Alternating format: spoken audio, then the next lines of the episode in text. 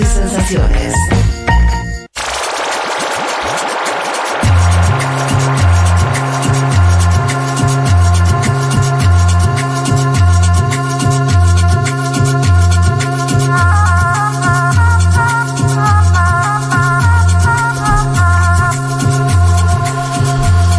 Bueno, Juanma, Sí, señor. su empezamos. turno. Aterriz- aterrizamos en Brasil, pero más o menos, porque en realidad vamos a estar hablando de un viaje. Primero quiero Lula. hablarte de las encuestas. Ah, bueno, Porque, dale, es así. Sí.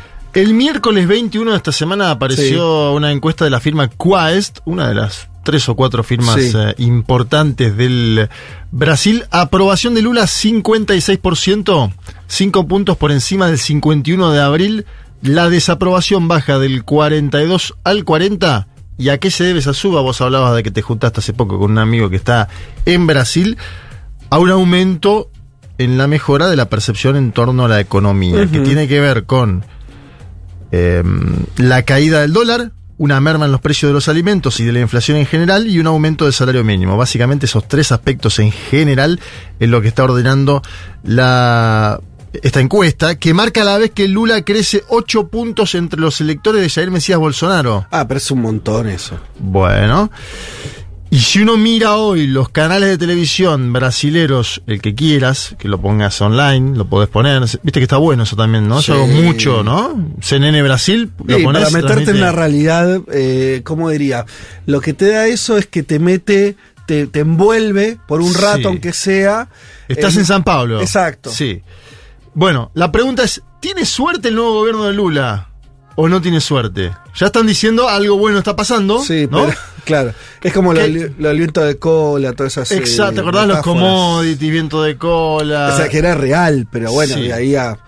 a En hacer- el lulismo que te dicen, no, esto es- nosotros estamos trabajando para que estos datos Sí. económicos sean así. La derecha dice, esto es lo que dejamos nosotros ordenado, la ortodoxia económica de Guedes. Viste que cada uno de estas... Sí, es verdad que Brasil, esto último comentario sobre lo que hablé con mi amigo me pareció importante, que Brasil tiene un peso también, que es que, y esto a diferencia por ahí de Argentina, ¿no? Que hay un cambio de gobierno y, y llegan y está, de pronto te es una deuda de 50 mil millones de dólares, después no tenés reservas en el Banco Central, viste como el nivel de desbarajuste Sí. de cambios de administraciones. eh, eh, eh, Claro. Allá la plata que dejó Lula de los primeros mandatos todavía está hoy, digamos. Exacto. Sí, es, verdad. es Por ahí verdad. por ser país medio potencia, ¿no? Digo, otra escala. Hay otra escala ahí. Sí, y tenés una derecha, entre comillas, nacionalista en muchos aspectos, ¿no? Sí. Eh, que es distinta a la nuestra, ¿no? Un poco más... eh, Sí, pasa que tuviste la experiencia de Bolsonaro que fue bastante Es cierto, es cierto. Pero hay algo como de- del país que sigue funcionando, ¿no?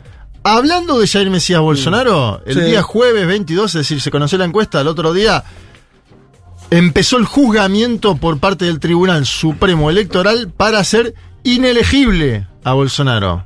Lo que aquí llamaríamos una inhabilitación, ¿no? Em, es acusado de abusar de su poder como presidente del Brasil por una jornada, ¿se acordarán ustedes? Cuando se juntó con embajadores, los convocó al Palacio de la Alborada y le dijo, ¿saben qué? El sistema electoral en Brasil es un desastre, estas elecciones van a terminar mal, ¿no? ¿Se acuerdan aquella escena, no? Sí. Siete miembros del Tribunal Electoral deberán votar si lo inhabilitan o no por ocho años. O sea, estamos hablando de el segundo líder más popular del país y hay una propuesta del Tribunal Electoral de inhabilitarlo durante ocho años. Bolsonaro había hablado días atrás, quiero que escuchemos la palabra del expresidente de Brasil. Estamos enfrentando um problema agora. Até mesmo uma cassação, de, por uma condenação de ineligibilidade, porque iam reunir com embaixadores antes do período eleitoral, Cassado. Antes. E vamos enfrentar esses 22 agora. Já sabemos que os indicativos aí não são bons, tá? mas eu estou tranquilo. Estamos enfrentando un problema ahora, dice Bolsonaro. Hasta mismo una casación, una condena de inelegibilidad porque me junté con embajadores antes del periodo electoral. Fíjense que Bolsonaro dice, ok, me la mandé, pero fue antes del periodo electoral, no fue desde agosto, cuando está prevista la campaña formal en el Brasil. Ya sabemos que los indicios no son buenos, dice Bolsonaro. Pero yo estoy tranquilo. Es muy probable que Bolsonaro sea inhabilitado. La votación, dicen todos en Brasil, sería de 5 a 2, ¿no? De los miembros del Tribunal Superior Electoral. Bolsonaro había colocado uno, hay otro que es más afín a él, y los demás le van a votar en contra. Al menos 5 dan por concluido todos los medios de comunicación que va a ser inhabilitado. Esta va a ser la noticia de esta semana porque es el martes 27 la posible votación. Hay también un- una chance de que uno de los dos, entre comillas, bolsonaristas del TC Ahora, diga, ¿La inhabilitación es "Neces- por este audio? No, no, no. La inhabilitación es por la cumbre que tuvo con los embajadores donde son dos horas de Bolsonaro diciendo Ah, bueno, barbaridades. es, es eso. Están Ese es el- jugando eso ahora. Están jugando eso ahora. No, no. Esto, esto fue una declaración de Bolsonaro del. Me, pa- parece un poco antidemocrático, ¿no? Inhabilitar a alguien por una charla. Yo creo que le están cobrando también la del Y, 8 pero- de enero y, pero no anticipada. es- y pero no es así. Yo creo que le están cobrando la del 8 de enero anticipada. Está- está bien, para eso cobrarle, qué sé yo. Pues se Antes le robó, quisieron que cobrar se las robó tres caramelos. No, es que antes le querían cobrar las joyas sauditas, acordate. Bueno. Le Es quisieron poco cobrar las serio. joyas sauditas. Es poco serio. Ahora le quieren cobrar. Bueno, también es cierto que hubo una participación del expresidente en lo que fue el 8 de enero. Que eso lo está, lo está investigando el Senado. Claro, pero eso es otro, Otro, eh, otra otro, cosa. otro cantar, ¿no? La otra novedad jurídica, y esto para mí es una noticia que muestra el poderío del presidente del país, es que colocó, primero lo nominó a Cristiano Sanín, su propio abogado en la causa de Lavallato, Mm. como posible miembro del Supremo Tribunal Federal, fue al Senado y ganó de forma concluyente. ¿Y eso? Teniendo minoría, Lula, ¿cómo eso eh, fue parte de un acuerdo más grande? Es parte de un acuerdo más grande, tiene que ver además con la composición del propio gabinete, tiene que ver con la composición de las normas fiscales, una medida que también pedía una parte de la derecha brasilera, no el bolsonarismo. Entre los que le votó en contra, ¿quién te imaginas que puede haber estado? Senador. S- Empieza con ese.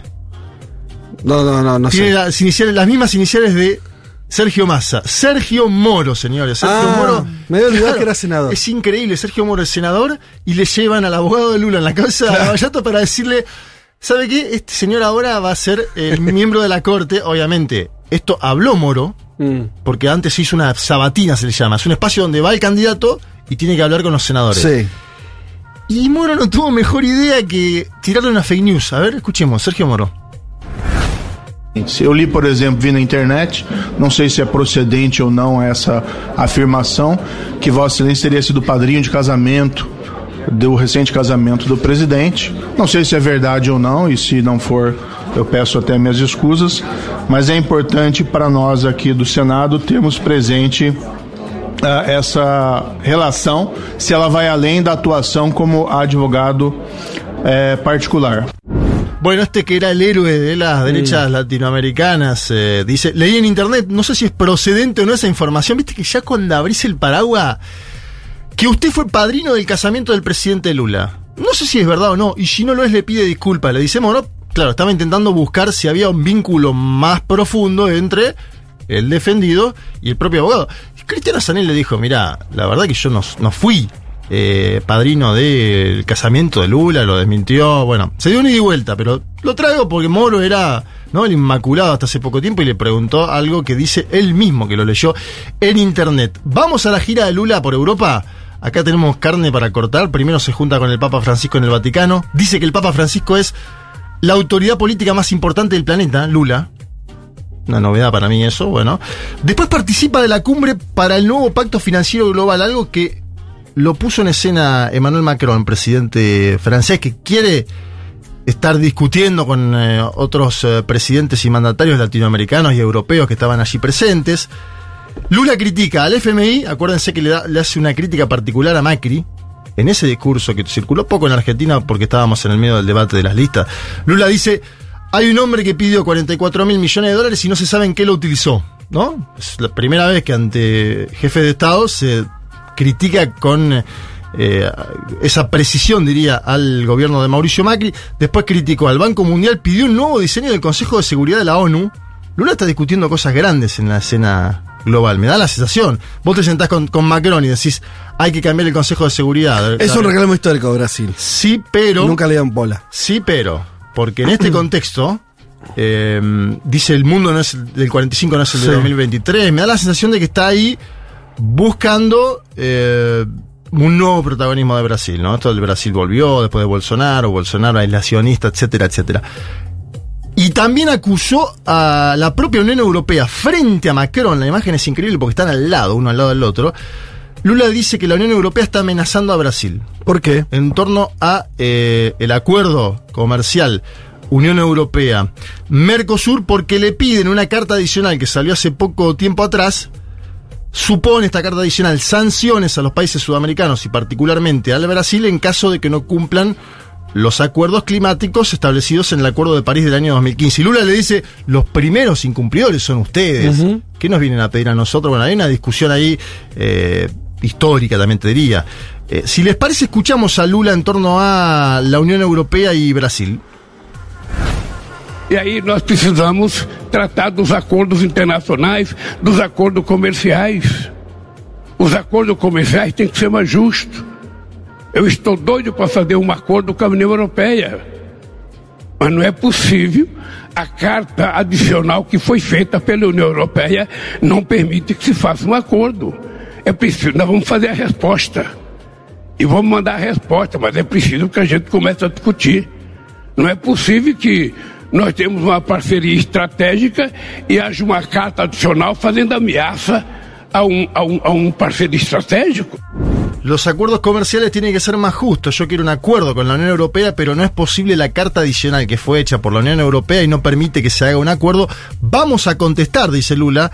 Es necesario que empecemos a discutirlo. No es posible que tengamos una asociación estratégica y una carta adicional haciendo una amenaza a un socio estratégico. Decir la palabra amenaza al lado de Manuel Macron, bueno, denota ahí la intención de volver a discutir esto, que a la vez sigue trabando el acuerdo. Acuérdense que vino von der Leyen a Sí, Brasil. sí, lo hablamos la semana pasada. eso, von der Leyen fue a Brasil a decir, Sí. Lula, vamos, aceleremos, y Lula dice, pero bueno, ustedes me taponean esto con la carta de intención. En el medio de todo esto también Lula, y esto, presten atención también, porque nombraba a Juan a la India, ¿no?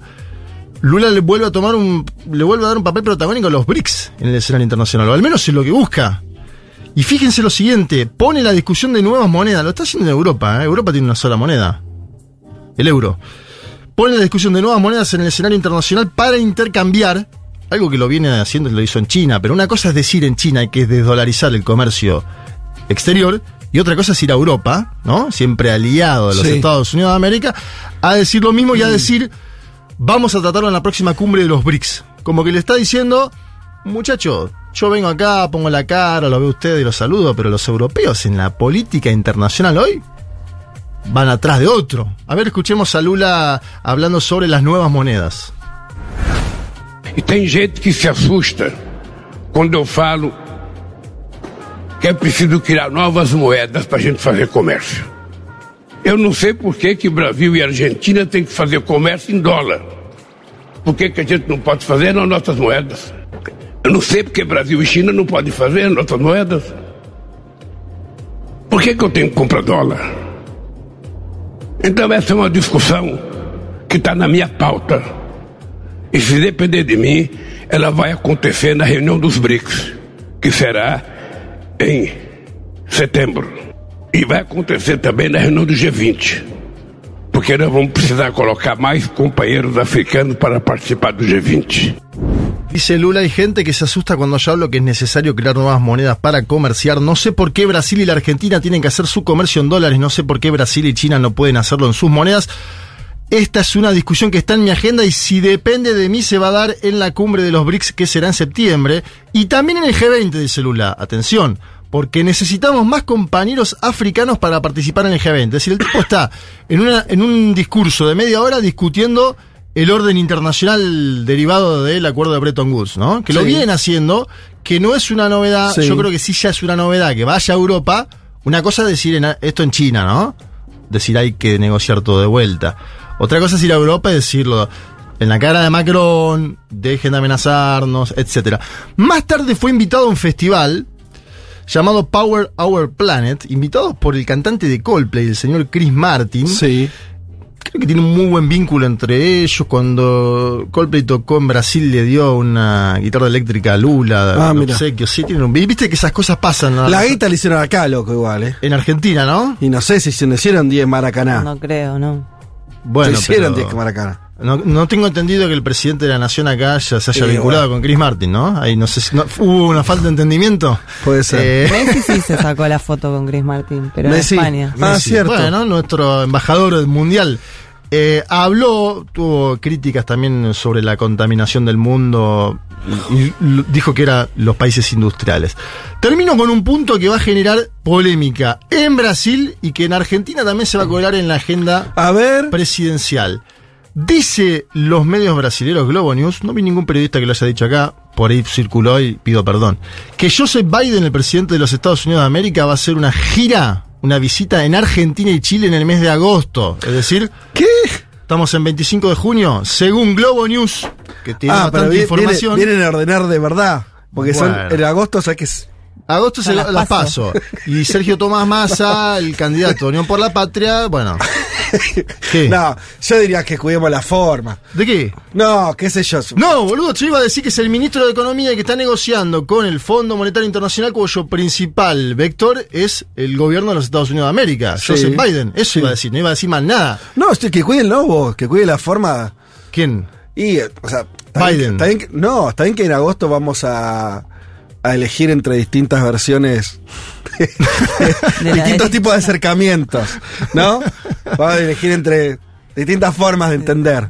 Por ahí va uno más Miami, el otro más Washington, el otro más. Bueno, no le- sé, pero. le van a dar pero un no de campaña, pero Juan- van a venir acá. Sí, y le van a dar un acto de campaña a Juan Grabois en la interna de Unión por la Patria.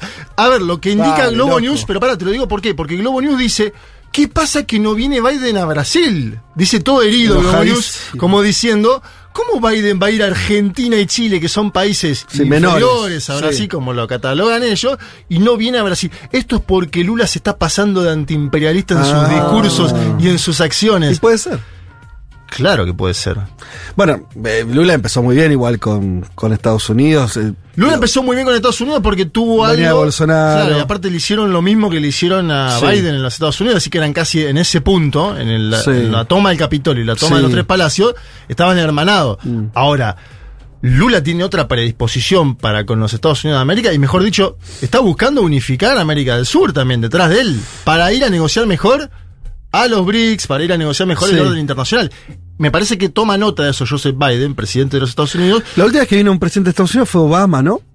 Barack Obama en En el, el 2016. 18, Con ¿no? Macri. No, pero con el G20, Donald Trump. No, Trump en el Trump en el G20. 2020, Trump en- con el G20. Claro. Trump vino acá. Sí, Trump vino. Es el, el famoso Trump en meme. 2018 y se juntó con, con Xi en Puerto Madero. Exacto. Es el famoso operativo meme. Eso fue en ¿Te acordás, 2018? Fede, que hay un meme que Macri lo quiere saludar y, y Trump lo saluda, pero se va? Bueno, una de las famosas más imágenes. eh, Pero eso, pará, pero eso era una cumbre.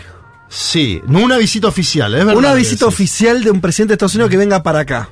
Me acuerdo, creo que la Obama sí vino solo, Solo, a, ver, a ver a Macri, ni bien asumió Macri. Al principio de Macri. Barack También una especie de bienvenida. Cuando el macrismo era obamista y no halconista como ahora. Sí, por eso, por, Sí. por eso, pero O se decía obamista. a ver.